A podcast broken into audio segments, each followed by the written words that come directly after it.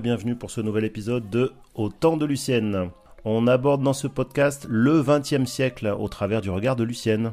Lucienne est née en 1922 et nous raconte sa vie de petite fille dans les années 20, d'adolescente dans les années 30, sa vie pendant la Deuxième Guerre mondiale, sa carrière pendant les 30 glorieuses, sa retraite depuis les années 80 et jusqu'à maintenant.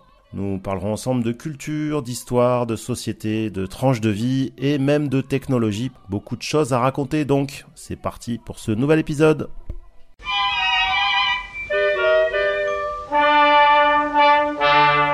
Épisode 6, euh, il va être question d'éducation et de conditions féminines au milieu du XXe siècle.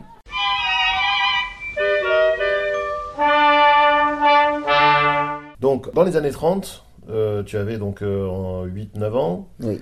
À quoi ça ressemblait euh, le, quotidien d'un enfant dans, les années 30 C'était quoi les activités? C'était quoi les jeux? Et particulièrement pour une fille, puisque peut-être que pour les filles et pour les garçons, c'était pas la même chose. Je pense, oui. ça.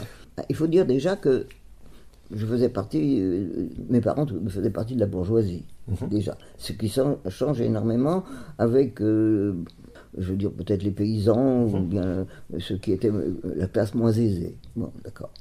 à cet âge-là, j'allais à l'Institut Sainte-Jeanne d'Arc de Lorient. Quand j'avais 10 ans, il est possible que j'y allais encore seul. Mais avant, quelqu'un m'y emmenait pour traverser, alors qu'il y avait très peu de voitures. Et il n'y avait qu'une seule rue à traverser. Parce que je prenais le trottoir comme ça, je passais là, je prenais ça, et il fallait traverser, après c'était tout droit. Et, en général, après, lorsque j'ai été toute seule, je traversais à un moment où il y avait en face des commerçants qui me connaissaient et qui regardaient si je pouvais passer. Euh, j'allais à l'Institut Saint-Jacques, je l'ai fait d'ailleurs de la maternelle jusqu'au brevet. Pas au-dessus, puisqu'on pensait qu'une fille qui avait le brevet, elle était suffisamment savante.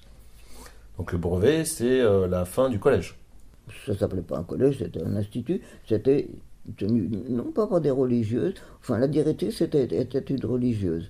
Alors après, comme j'ai eu 13 ans, avec cette fameuse religieuse et une, une maîtresse d'école, puisqu'on disait une maîtresse, je suis allé en Angleterre. En voyage d'études En voyage pour là, euh, mon père était vraiment très très en avance pour bien des choses. Parce qu'il n'y a pas beaucoup de jeunes filles qui allaient euh, partir en Angleterre à 13 ans. T'es bien sûr pas partie toute seule ben, Je suis partie avec euh, la directrice de l'école qui était en religion à Rivonne, une, une institutrice, mademoiselle Cavant, et une autre jeune fille qui avait 17 ans à l'époque et qui voulait être religieuse. Alors tu vois un petit peu... C'était plutôt sage comme voyage. C'était très sage comme voyage. Et nous sommes descendus à Mainet, c'est sur le canal de Bristol, dans un couvent, chez les religieuses. Bon, mais les religieuses ne sont pas des personnes tristes, hein, au contraire, elles savent euh, s'amuser, et je sais très bien que, bon, j'avais essayé d'apprendre une danse écossaise, donc, c'est ce que l'on voit quand on regarde le, le Festival celtique de Lorient. Bon, d'accord. Euh, la directrice aussi, tu vois, tout le monde. Bon, j'avais repris mes, mes leçons de piano. Mais là-bas, alors, les Anglais, laisse-moi te dire, c'est des gens compliqués. Bon, pour faciliter les choses, au-dessus de la note, ils mettaient le doigt qu'il fallait mettre. Bon, si c'était le pouce, tu m'aurais mis un, euh, l'index mis deux. Non, eux, le pouce, c'était une petite croix, et l'index, ça faisait le 1. Si bien que tu étais là, tu regardais la note, tu regardais, tu savais plus où mettre tes doigts. C'était fréquent euh, d'apprendre le piano dans la bourgeoisie à l'époque? Oui, oui, oui. Euh, tu vois, euh, ma mère jouait très bien au piano.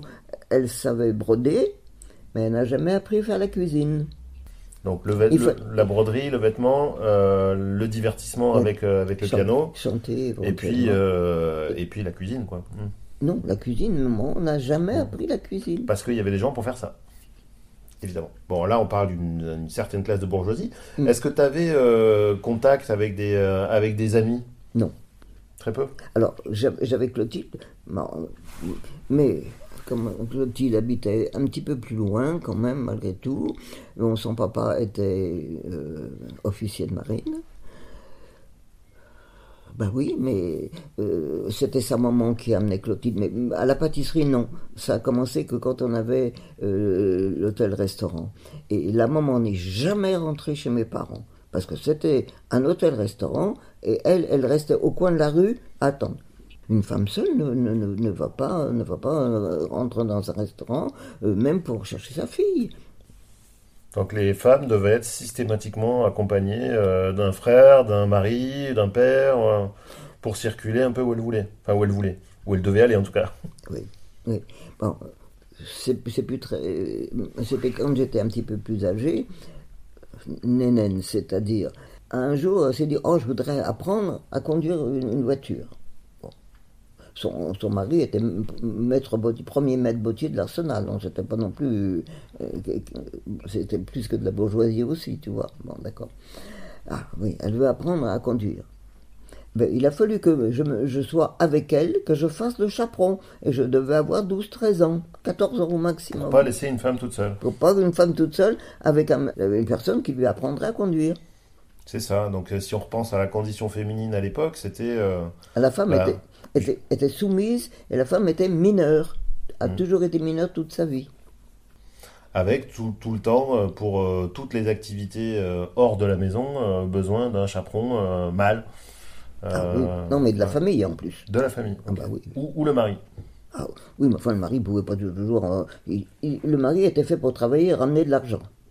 La femme était faite pour faire des enfants et être au service de son mari. Et les loisirs dans tout ça Ça n'existait pas. Non. Moi, je, me rappelle qu'étant petite fille, je, je- ben, savais lire, ben, euh, il y avait la bibliothèque rose, euh, les petites filles modèles, euh, les la comtesse de Ségur, tous les trucs comme ça. Oh, c'était très édifiant.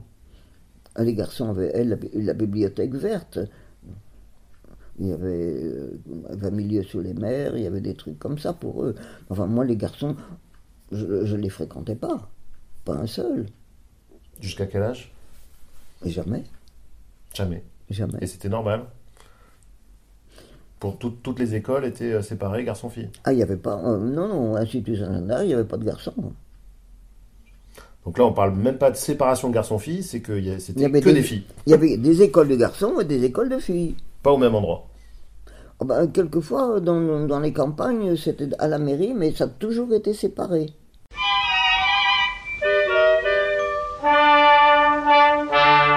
Et merci d'avoir suivi ce nouvel épisode du podcast Au temps de Lucienne, le podcast qui vous raconte le XXe siècle vu par un de ses passagers.